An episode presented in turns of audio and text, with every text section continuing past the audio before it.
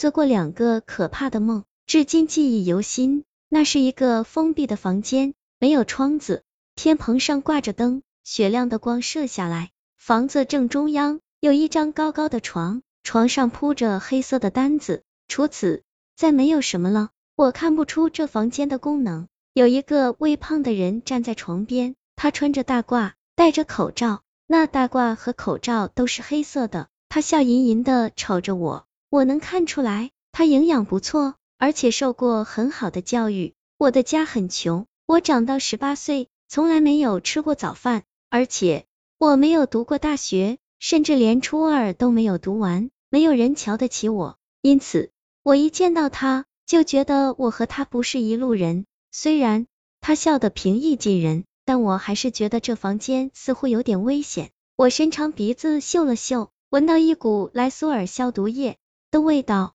我觉得这应该是医院的一个什么治疗室。可是我接着又闻到了一股血腥气，我抖了一下，撒莱苏尔的地方肯定有血的气味。我放下心来，一步步走进去，穿大褂的人还在笑吟吟的瞅着我。我的头发突然竖了起来，我发现这个人身后没有影子。我回头看了看，后面竟然是一面墙。原来那门是一个圈套，我回过头，像绵羊一样看着他。你跑什么？他的嘴在口罩后面说。你怎么没有影子？这是手术室。他指了指头上，笑笑的说，这是无影灯。我似乎有点相信他了，低下头，我看了看自己的脚下，内心又一次充满了恐惧。他在说谎，我有影子啊。这时候，他也看见了我的影子。突然惊骇的瞪大了眼睛，尖叫起来。你有影子！灯突然一下全灭了，我从明亮的梦中跌落，摔在了现实的黑暗中。这时是午夜，我奶奶死的时候我还小，系着鲜艳的红领巾，在绝伦蒂小镇读小学。我只见过我奶奶三面，她改嫁跟一个老头过日子，那老头跟我没有任何关系。他住在一个叫二十号的乌名村子里。离绝伦蒂小镇大约三十里路。最早，他跟我妈两个人闹别扭，后来芥蒂越来越大，他对我爸也有了仇怨。奶奶给我的印象就是缄默的坐在炕上，抽烟袋，长长的烟袋，一股烟油子味呛鼻子。他快七十岁了，头发依然很黑，没有一根白发。他穿着黑色的棉袄、棉裤，还有黑色的鞋子，只有一张脸和两只手。是苍白的。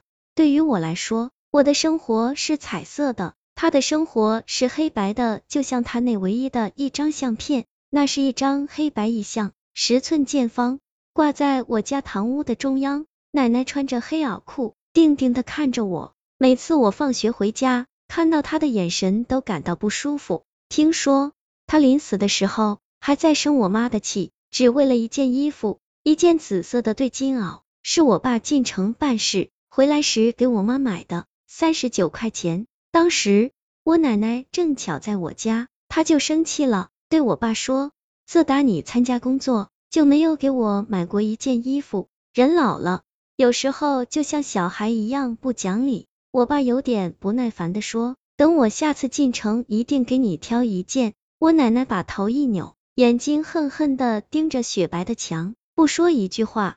一口接一口的抽烟袋，没等我爸再进城，他就死了，死在了那个跟我没有任何关系的老头怀里。他是半夜咽的气。有一天早上，我妈突然叫起来，她说那件紫色的对襟袄不见了。她东翻西找，终于没找到。她急着去上班，赌气的走了。家里只剩下我一个五岁的孩子，坐在门槛上晒太阳，偶尔一回头。看见了阴森森的堂屋里我奶奶的那张遗像，我打了个冷战。那张遗像突然变成彩色的了，准确的说，他的脸还是黑白的，只是照片中的他竟然换上了那件紫色的对襟袄。他定定的看着我，我傻傻的看着他。我想跑，可是院门锁着。我把堂屋的门关上，走到院子里的榆树下，坐下来，静静的想。